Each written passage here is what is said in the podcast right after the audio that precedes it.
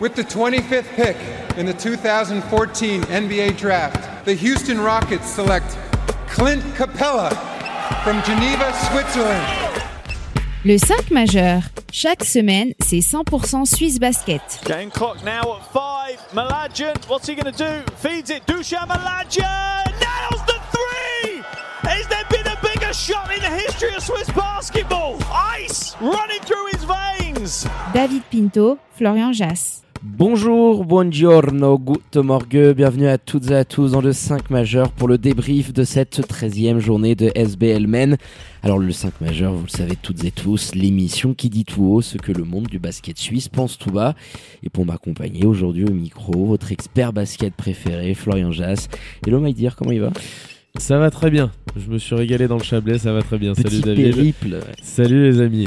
Allez, avant d'ouvrir les hostilités, le petit rappel qui fait du bien, c'est sur nos réseaux sociaux et notre site internet que ça se passe, at le 5 majeur Tout en lettres. et le www.le5majeur.com pour ne rien louper de l'actualité du basket suisse et de la NBA. Avec ça y est, le grand retour du Clay dans la veille, hashtag Clay Day. Ce soir, on va être devant, obligatoirement mon Flo. Allez, sans transition, on ouvre notre page Suisse Basket, 13e journée de championnat, qui a vu encore une fois son lot de rencontres annulées pour cause de Covid. C'est le cas hein, du derby du Ticino entre Lugano et Massagno, mais aussi de la rencontre entre les Ballois de Star Wings et le bébé Seignon. Du coup, trois rencontres seulement au programme, avec pour commencer le Classico samedi après-midi 17h30 sur le parquet du Pommier, qui a fait un petit peu pchit hein, olympique, a été sans pitié pour son rival préféré en fessant les Lions sur leur parquet 93 à 64. À la même heure, le BC Boncourt remportait un succès ô combien précieux à domicile face aux Lucernois de Suisse centrale 85-68 pour les Jurassiens malgré encore une fois une rotation très très serrée. Et pour terminer, ce dimanche, le duel entre Montaigne et Neuchâtel à la riveraine. On y était, ça s'est soldé par une victoire des Neuchâtelois 80-71. Bien sûr, on va revenir en détail euh, sur ces rencontres après les habituels 5 points du 5 majeur. Pour commencer, Boncourt entame bien sa transition Mm. d'équipe qui a vécu un petit peu un traumatisme, euh, une rupture ménage. presque totale, voilà, Voilà. qui a fait le ménage, etc. Donc elle entame bien euh, ce process. Deuxième point, Fribourg n'a qu'un contender cette saison. Il faut, voilà. Non, mais quand je regardais le match le- sur, le, sur le forum de Swiss Basket, tu sais, quand tu regardes sur YouTube, je disais, putain, mais les mecs, ils croient vraiment que c'est un, un gros game, tu vois. Ils étaient là en mode, ouais, Genève peut le faire quand même. Non, non, c'est difficile. Aujourd'hui, il y a, il y a Fribourg, il y a Massagno, et derrière, il faut, il faut accepter que des équipes bah, comme Genève peuvent passer à côté. C'est le cas cette saison. Troisième point, justement, les jeunes voix qui sont en train d'exploser en plein milieu de saison. Et de manière là, euh, pff, on n'avait pas vu une crise comme celle-ci, et je crois que le président Fatal l'a bon. dit d'ailleurs dans la, dans la tribune de Genève, Exactement. de- depuis euh, la création du club. Depuis la création du club, euh, il avait des mots assez forts. Je pense qu'on pourra revenir euh, sur sa déclaration, exactement, surtout l'enchaînement de, de Shkumun qui est en train de te frapper. Mais ouais, la crise euh, sévère en ce moment du Et quatrième et cinquième point, c'est sur le match où on y était euh, dans le Chablais. Neuchâtel en prend une, mais perd peut-être beaucoup dans cette bataille. Il y a eu. Van Vorka qui est Hmm. sorti blessé au genou. Daniel Giddens. Giddens, je sais pas où c'est exactement, mais pareil. Ça pourrait être des absences euh, évoquées en semaine quand même, de Pesante. ce que nous disait un petit peu le staff sur la fin. Donc attention, monter de son côté, c'est mon dernier point, reste une équipe dont le dur. Malgré ce run un petit peu de 2-3 victoires qu'ils avaient connues, cette rencontre face à Fribourg, on les avait vus faire euh, ouais, De belles choses. Ouais. écroulée dans les trois dernières minutes. Exactement, et ils l'ont refait un petit peu Un euh, petit ce peu là. soir dans, dans une dimension euh, athlétique où ils ont mis beaucoup moins d'ingrédients malheureusement. Oui, ça c'est sûr et certain. Euh, T'étais moins intense euh, que ce que tu as pu proposer face à Olympique, mais démarrons directement par cette rencontre-là. Aujourd'hui, les Montezans, on le sentait en conf de presse, Patrick Pembele, les joueurs, les dirigeants, l'assistant coach, elle fait très très mal sur la caboche cette défaite-là, parce que t'es quand même en cruise control pendant la grande partie du match. T'es pas dégueulasse, alors tu vis en première mi-temps sur l'adresse exceptionnelle de Clayton Lausanne, mais t'es quand même toujours plus ou moins dans le contrôle et un peu à l'image de ce que t'avais fait face à Nyon, quand il faut clouer le match, tu vois, t'avais ces deux trois postes d'avance, te dire tiens on va prendre une dizaine de pions, fin du troisième, début du quatrième, bah, à chaque fois tu loupes et tu gâches énormément d'occasions, puis à, la fin, excuse-moi ces pressions, mais tu t'en bouffes les couilles. Et c'est très récurrent cette année du côté du reposieux quoi. Très récurrent. Des grosses difficultés à attaquer et finir les, les mi-temps, j'ai l'impression. hein. C'est quelque chose qu'on a vu euh, ce soir encore une fois. Oui, on peut dire qu'ils font une bonne première mi-temps par rapport à, à l'état dans lequel est, est ce club actuellement. Mais sur les cinq premières minutes, il y a personne au balcon du côté de montée. Ah. Effectivement, Clayton Le les tient, mais offensivement, voilà, c'est bien faiblard. En face, tu sens que c'est beaucoup plus fort dès le début.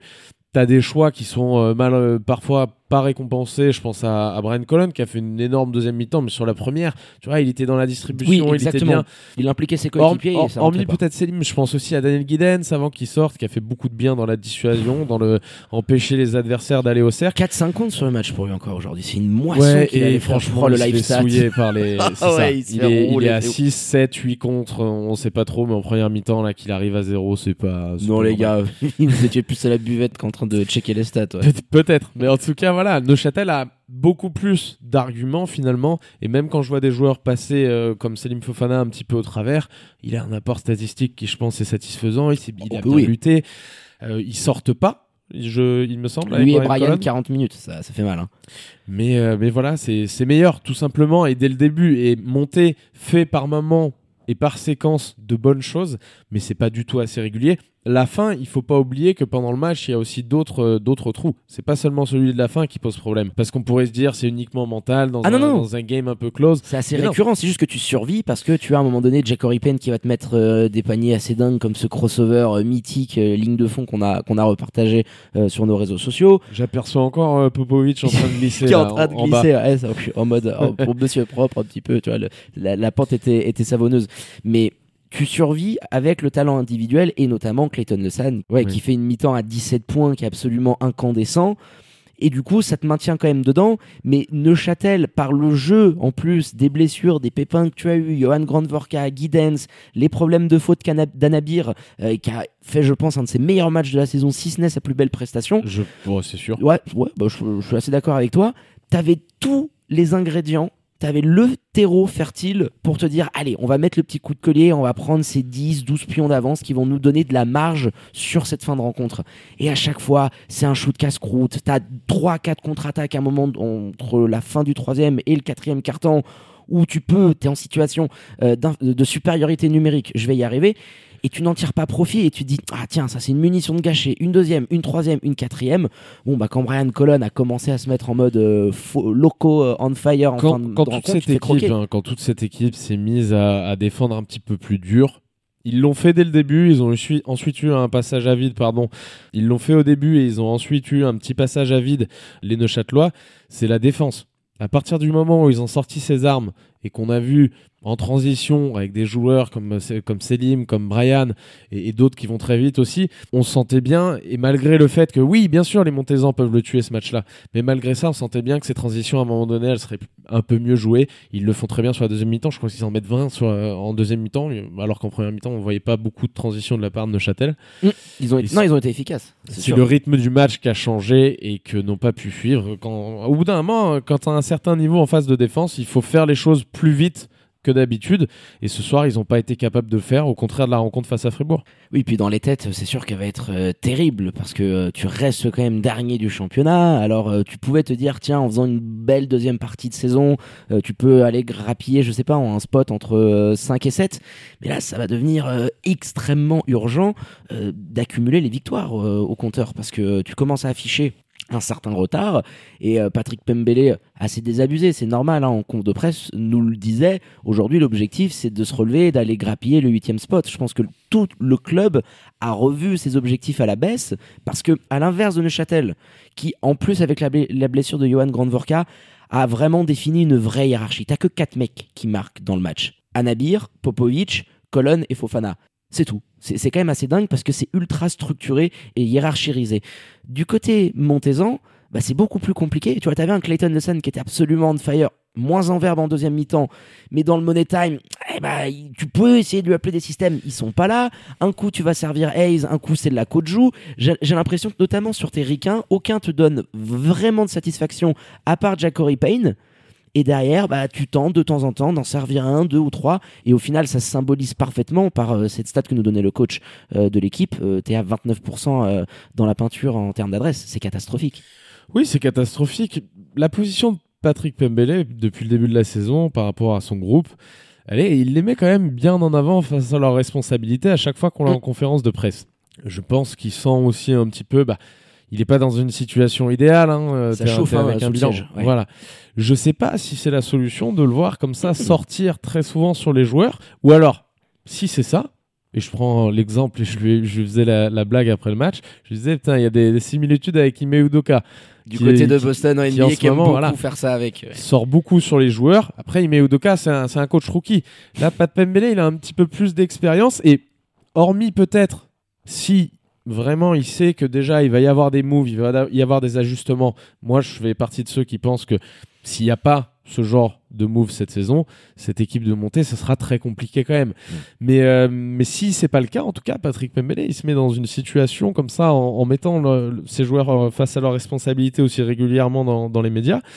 euh, qui, est, qui est délicate un petit peu, je trouve. Ouais, délicate. Euh, Un Dikembe Dixon qui était venu en mode euh, euh, scoreur après ses stats absolument indécentes qu'il avait fait, c'était en Luxem- au Luxembourg, je crois bien. Euh, en sortie de banc, bon bah de temps en temps, bah il va te poser une quinzaine, vingtaine de pions qui vont te faire un bien fou. Et là, il est passé mais comme un fantôme sur le match. C'était en mode Casper, euh, Halloween après l'heure. Euh, il s'est complètement loupé. Il nous faisait un petit peu de peine. Et c'est sûr qu'aujourd'hui, tu as eu un 3 points de, de Rensch et de, de Fritchie, mais euh, t'as t'as rien qui sort du banc. Et je pense qu'au bout d'un moment, quand t'as quatre étrangers quand même dans ton effectif, tu dois t'attendre à plus parce que hormis Jackory Payne, et là encore, je trouve que dans les moments décisifs des rencontres, t'as eu quoi 4-5 matchs comme ça cette saison où t'es pas loin. Et ben dans ces 4-5 matchs-là, dans le Money Time, je trouve pas bon. Alors il y a forcément des fois, il joue beaucoup, il y a un manque de rotation, tout ce que tu veux, mais c'est aujourd'hui une constante. Ce mec-là, dans le clutch time, ne t'a pas encore permis à Montet d'engranger une victoire qui serait si précieuse. Et quand à côté de ça, euh, tes autres ricains ne te donnent pas satisfaction, c'est sûr que moi je suis de ton avis, il faudrait du changement pour peut-être en enlever un, mais avoir un gars qui te donne beaucoup plus de, de leadership. Hein, Encore une fois, on reprend les propos de, de Double P euh, dans les fins de match notamment. T'as besoin d'un terrain, bien sûr. T'as as besoin d'un terrain un peu plus espacé déjà. Euh, Alors, il, il shoot bien, hein, je crois, à, à 3 points ce soir, ils sont à 50%, il me semble, ou Mm. quelque chose comme ça.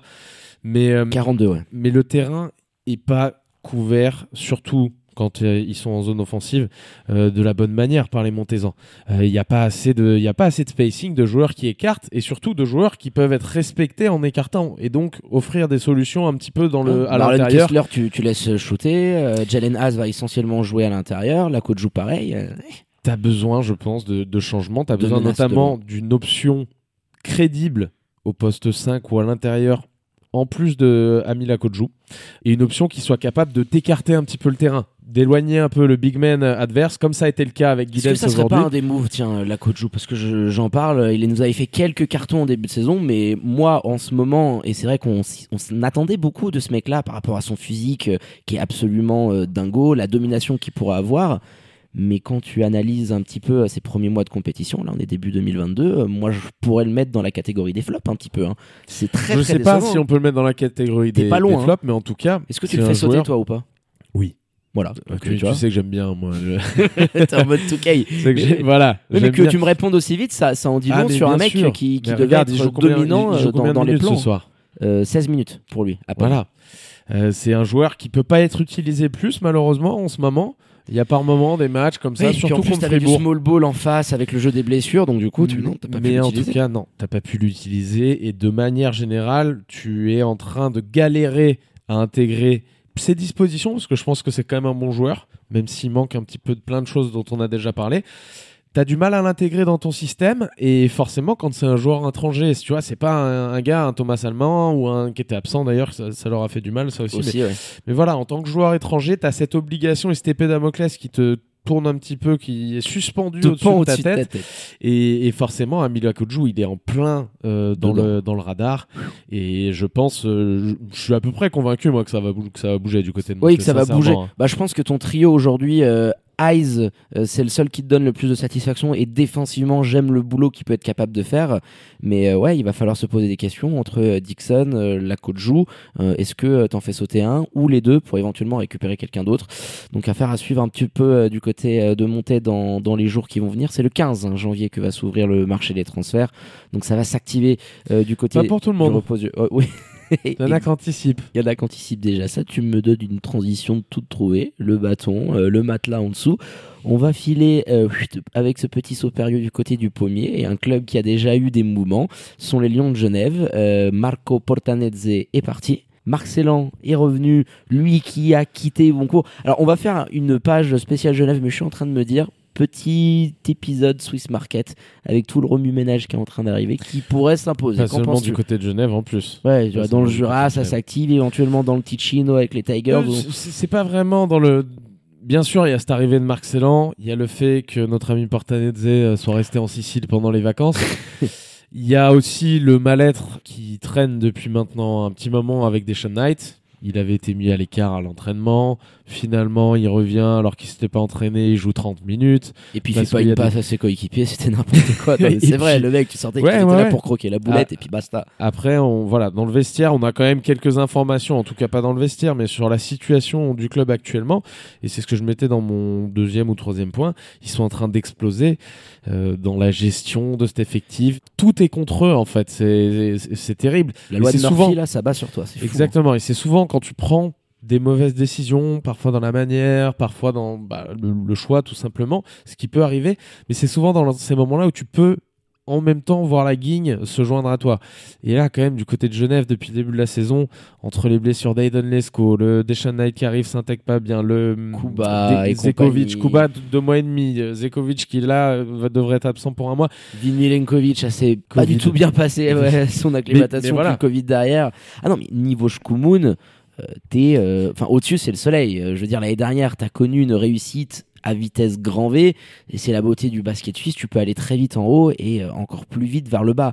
Mais c'est une crise, je dirais, institutionnelle qui frappe absolument tout le club. Euh, le président Imad Fatal, on va encore refaire le même discours, euh, c'est grâce à lui que le club est à ce niveau-là aujourd'hui. On le dit souvent, c'est la plus grande force et peut-être aussi un, certain défaut euh, dans le club, dans sa structure, avec quelqu'un qui s'occupe d'absolument tout.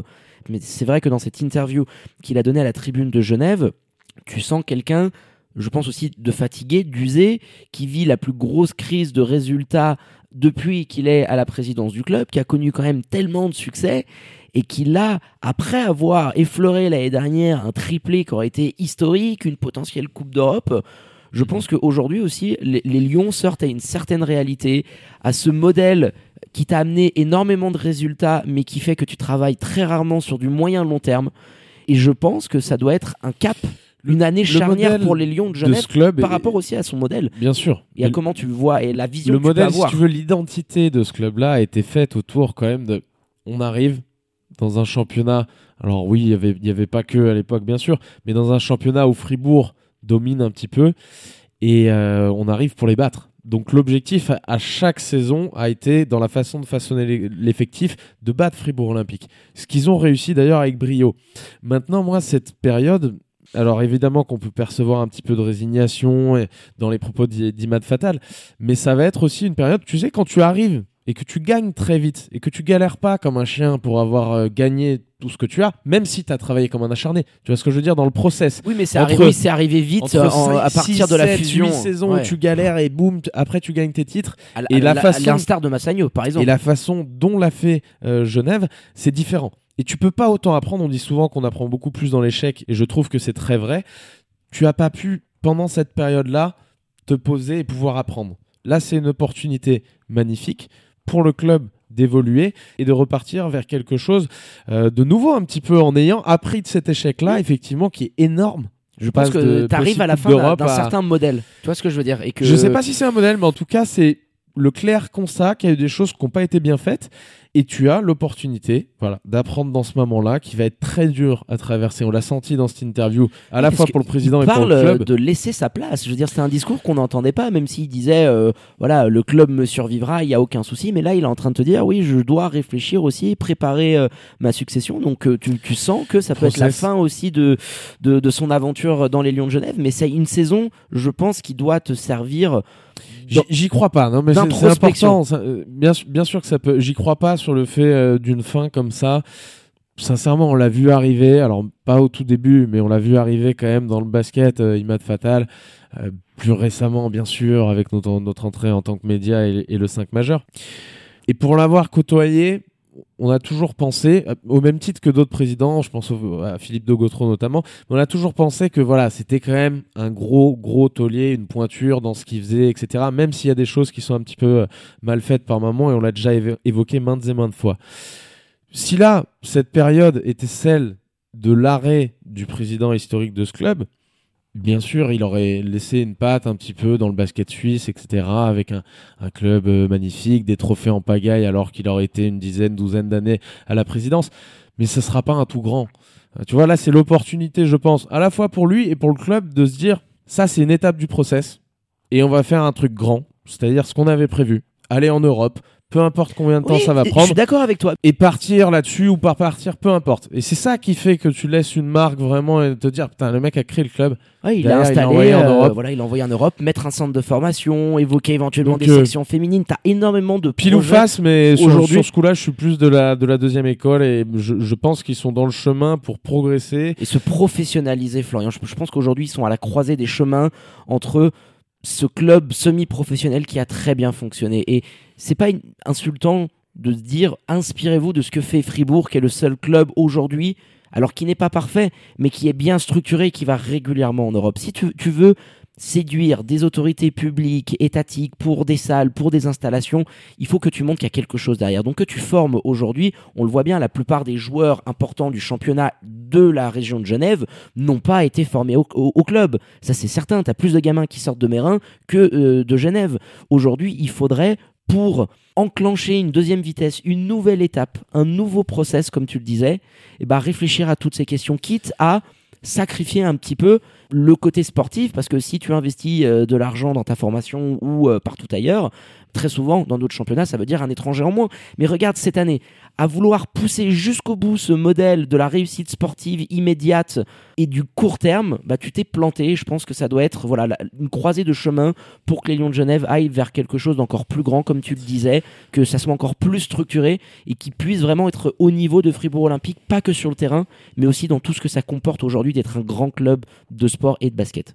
Voilà, mon idée est développée, mon flow. je suis 100% d'accord. Le, seul truc sur lequel j'avais un petit désaccord, et je te l'ai dit, c'est le, fait de voir Imad Fatal ou non arrêté.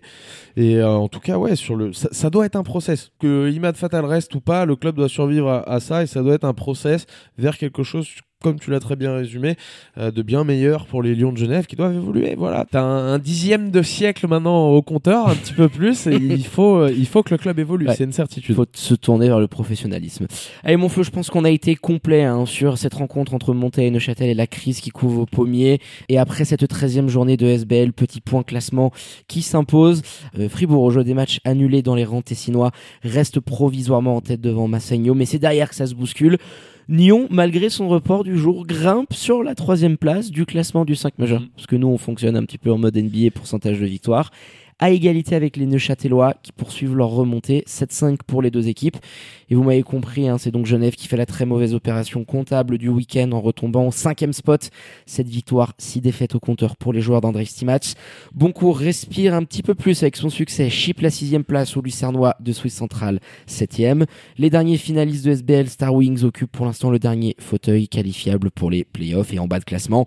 Lugano, neuvième devant le BBC Montais, lanterne rouge du championnat terrible. 11 revers de la saison pour eux en 13 journées. C'est ouais, c'est terrible. Et puis j'étais en train de penser, de me dire, il y a autre chose qui est terrible, c'est le fait que alors, je ne souhaite pas à, des plus gros clubs que ceux qui l'ont actuellement ce problème-là, mais c'est les protocoles Covid, le fait que tu aies tes matchs qui soient reportés dans des petits clubs avec des rosters bien serrés, comme on peut voir à Star Wings ou à Lugano. Bonne chance pour euh, jouer 2-3 matchs dans la semaine. Voilà, quand ils vont repasser euh, sur un format avec plusieurs matchs par semaine, deux matchs par semaine, ça va piquer. Hein. Ça va être un petit peu compliqué. Attention aux blessures, attention à plein de choses. Et hein. surtout, ça arrivera peut-être à un moment donné.